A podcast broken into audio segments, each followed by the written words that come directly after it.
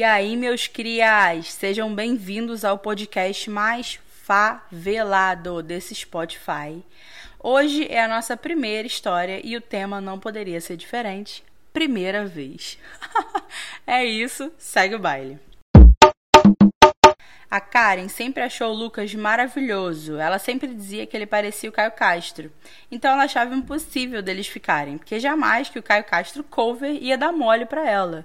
Na época ela tinha 17 anos e acabou terminando um namorinho ali que ela tinha. E adivinha? Adivinha quem foi o primeiro a mandar mensagem para Karen no dia que o status do Facebook dela ficou solteira? Ele mesmo, a.k.a. Caio Castro Júnior. Ele curtiu o status dela no Facebook, seguiu ela no Instagram, os dois começaram a conversar e acabaram marcando de se encontrar. Como eles moravam ali na mesma favela, eles marcaram de se encontrar no portão da casa dele. O que, para quem é morador de alguma favela, sabe que rolê de adolescente é resenhar ali mesmo no portão. Então é isso, papo vai, papo vem, eles começaram a conversar e tal, o clima foi acontecendo, ficaram. Só que, porra, Karen ficou Cara, ele ficou de quatro, de quatro real por esse moleque. Então os dias foram passando e eles não desgrudavam mais do telefone.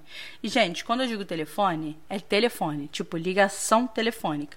Não era nem mensagem de WhatsApp, não, nada disso. Eles passavam um papo de uma hora no telefone.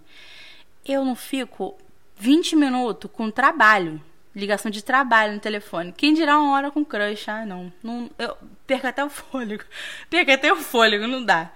Até que um dia os dois foram nesse negócio de ficar ali no portão. O negócio foi esquentando um pouco, esquentando. Aí, porra, gente passando ali na rua já tava mais difícil, né? Evoluiu tanto assim que eles entraram para ali ficar no quintal da casa dele, porque tinha o portão, o quintal da casa dele e a casa dele. Só que a Karen morria de vergonha de alguém da família dele ver porque os pais deles, dos dois, né, já se conheciam. Mas ninguém na família da Karen sabia que ela estava descendo o morro para ficar com o Lucas. Na real, a mãe dela achava que ela estava indo na casa de alguma amiga, ou então, como ela mesma dizia, estava indo medir morro. Então agora eles não ficavam mais no portão do Lucas, eles ficavam no quintal do Lucas. Então tá. Um dia desses, em que a coisa esquentou de novo, o Lucas falou pra Karen: Cara, vamos entrar. Minha família saiu de boa, não tem ninguém em casa, nem minha irmã, nada. A gente pode ficar lá no meu quarto, não tem ninguém em casa, vai ser ótimo. Ela falou: Pô, show, bora. Desculpa, gente tô rindo, porque assim, é a cara da merda isso. Aí chegou lá no quarto e tal, aquele clima, luz apagada, tananã. Os dois se pegando super ia rolar. Gente, sério, o clima tava tão propício, não tinha ninguém em casa, então assim, ia rolar. Quando de repente a Karen só escuta um bo bo bo bo bo, alguém dando um porradão na porta do Lucas, falando assim: "Lucas, chegamos". Caralho. Ai, muito bom. Gente, em seguida ela começou a ouvir aquele barulho de chave, TV ligando. Era a família dele que tinha acabado de chegar em casa. Pensa nisso. Ela estava trancada no quarto com ele, tudo escuro. Ninguém sabia que ela estava lá. Para poder ir embora, olha isso, para poder ir embora, ela tinha que obrigatoriamente passar, sair do quarto e passar pela sala para poder ir embora, onde estava a família dele todinha sentada que tinha acabado de chegar. Ai, cara, não dá. Ela tava desesperada. A Karen estava desesperada. Foi tão grande o susto, mano, que quando ela ouviu a batida na porta, ela engasgou.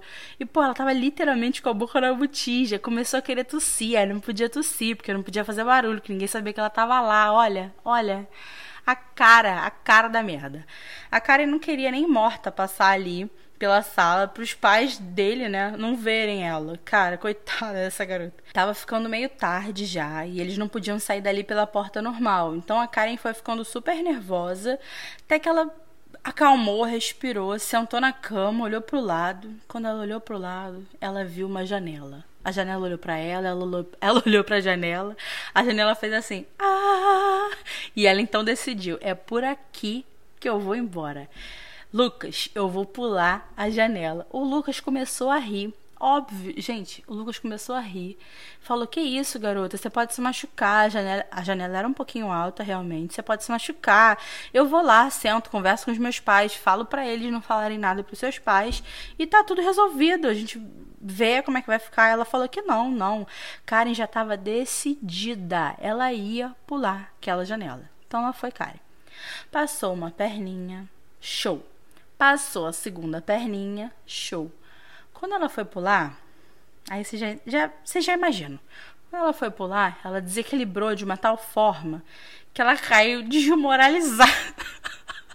ela caiu desmoralizada naquele chão. Tipo, fez um barulho do caralho. É óbvio que tava todo mundo na sala. Todo mundo da sala ouviu o barulho e correu para fora para ver o que, que tinha acontecido. Mas aí, a Karen que me escreveu, tá, gente? Como a Karen se deu conta de que fez um barulho do caralho, ela falou: fudeu, vou correr. Ela falou que nem sabia como que ela corria tanto. Eu sei que ela meteu o pé pela escada, subiu a escada varada. Quando a família chegou na porta, só deu tempo de ver um vulto. Só viu um vulto. Desculpa, não aguento. Só viu um vulto da garota subindo a escada. Ela falou que perdeu o chinelo, o chinelo arrebentou. Sabia nem o que aconteceu, ela só queria sair dali. Ai, cara, não dá, é muito bom. E aí, quando a família dele chegou, só viu o vulto, show. Só que o Lucas saiu do quarto. O Lucas teve que sair do quarto. E quando ele saiu do quarto, a família: Que isso, Lucas? O que aconteceu? Tinha alguém roubando? Eu sei que tava todo mundo desesperado. E é óbvio que ele teve que sentar e explicar a história toda. Ou seja, ai, nossa amiga Karen caiu desmoralizada à toa. Porque o Lucas teve que contar a história toda para a família dele. Foi uma humilhação completamente desnecessária. Ai, eu não aguento, desculpa. Então é isso, ninguém entendeu nada. E aí o Lucas teve que contar a história. É óbvio que, olha, imagina a cena, gente. Tanto trabalho para nada. A Karen contou, enfim, que depois disso eles ficaram algumas vezes, mas ela acabou dando um corte nele, porque esse lance de perder ali a virgindade, enfim, de ter a primeira vez acabou sendo um estresse, muito mais do que ficar tranquilo num relacionamento e isso fluir, acabou se rolando, rolando um estresse ali, porque não aconteceu daquela primeira vez. E aí ela, ó, pega teu caminho que eu pego o meu e acabou, entendeu? E aí foi isso, ótima. Karen, você é a minha heroína, mas assim, você podia ter passado pela sala, né, amiga? E olha a humilhação, a humilhação que você sofreu foi desnecessária. Ai, mas pelo menos a gente riu muito dessa história toda junto, mesmo com o joelho ralado que ela ficou. É isso, gente. Nosso Instagram e Twitter é histórias do beco. Se você quiser mandar a sua história, só falar com a gente por lá ou mandar um e-mail pro historiasdobeco@gmail.com. É isso, cria. Ainda fui e até semana que vem.